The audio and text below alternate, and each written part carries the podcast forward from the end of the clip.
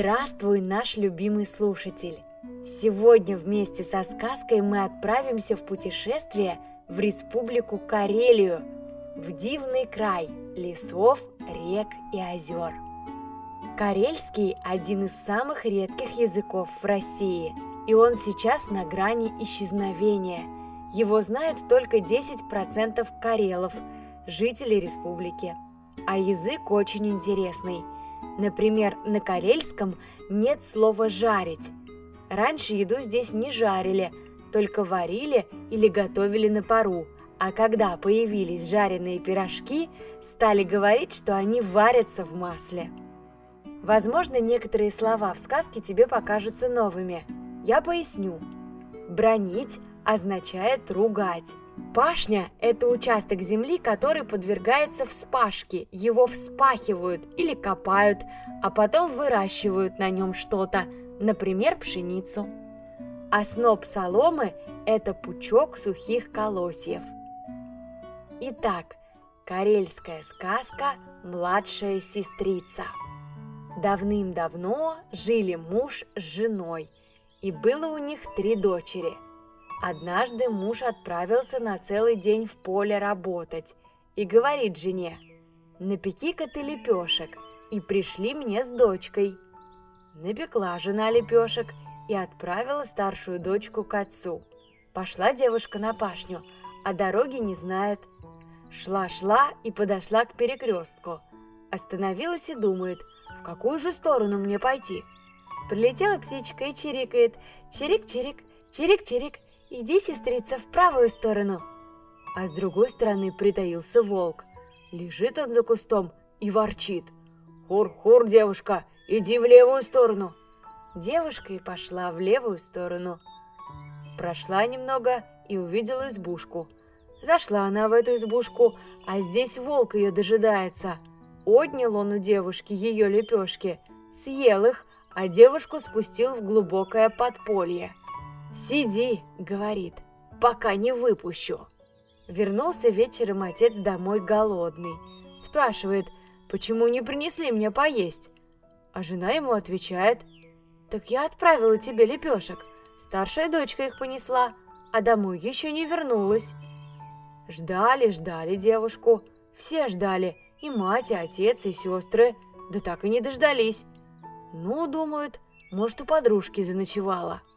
На другой день отец опять собрался на пашню и говорит жене, «Смотри, сегодня пришли мне поесть пораньше. Да накажи дочке, чтобы к подружкам по дороге не заходила, прямо ко мне шла».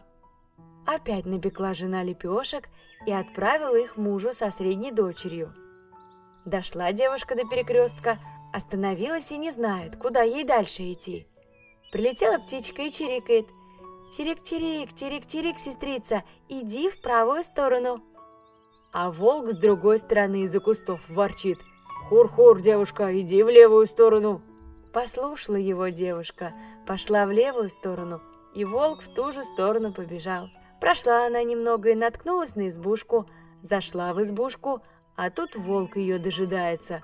Отнял он у нее лепешки, съел их и запер и вторую сестру в подполье. Смотрит девушка, а тут и старшая сестра ее сидит. Она и спрашивает ее, что же ты тут сидишь? Меня волк посадил, а сама ты как сюда попала? И меня волк заманил. Сидят они в подполье и плачут, что делать не знают и не придумают. Вернулся вечером отец домой и стал бронить жену. Почему она поесть ему не прислала? «Как же?» – отвечает жена. «Я в полдень вторую дочку к тебе отправила».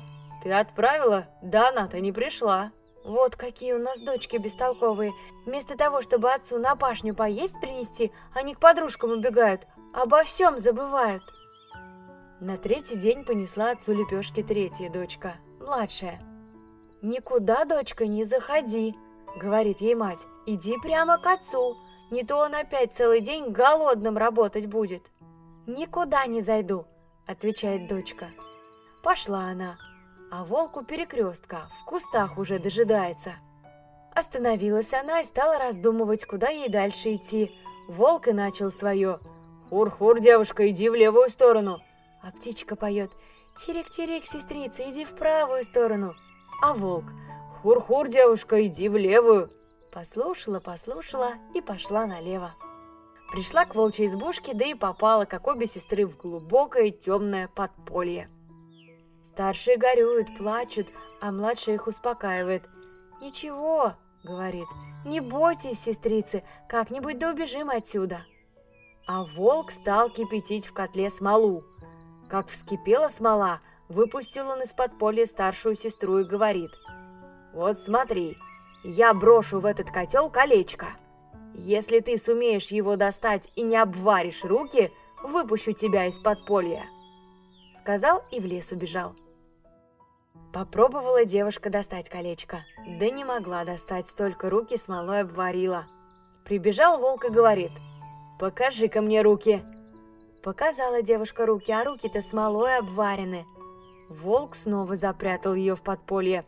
На другой день выпустил он среднюю сестру и ей приказал достать из кипящей смолы колечко. Не смогла и средняя сестра достать колечко, только руки смолой обварила. Вернулся волк, взглянул на ее руки и опять под поле кинул. На третий день волк вскипятил в котле смолу, выпустил из подполья младшую сестру и говорит «Достань мне колечко, да смотри, руки не обвари!» Сказал и в лес убежал. Младшая сестра была догадливая – Взяла она палочку и палочкой достала из смолы колечко. Прибежал волк из лесу. Видит, девушка достала колечко и руки не обварила. Говорит он ей, «Теперь ты будешь в моем доме хозяйкой». Стала она жить в избушке у волка, а старшие сестры в подполье сидят. Младшая сестра все время думает, как бы мне самой освободиться, да сестер освободить. Думала, думала и придумала – Сплела она из веток большую корзину, да и говорит волку. «Положу я в эту корзину гостинцев, а ты отнеси ее завтра нашему отцу с матерью. Да смотри, не открывай по дороге корзину, я заберусь на крышу, за тобой следить буду». Согласился волк. «Хорошо», — говорит, — «быть по-твоему». Взяла девушка сноп соломы, нарядила его в свою одежду, повязала своим платочком и поставила соломенную куклу на крышу, а сама с сестрами залезла в корзину. «Ой, сестрица, страшно нам!» — говорят старшие. «Не бойтесь», — отвечает младшая. «Волк не догадается, что мы в корзине сидим». «Ну а если он захочет корзину открыть?» «А я ему не позволю». Тут прибежал волк из лесу, схватил корзину и понес. Нес, нес, и через лес, и через болото. Устал.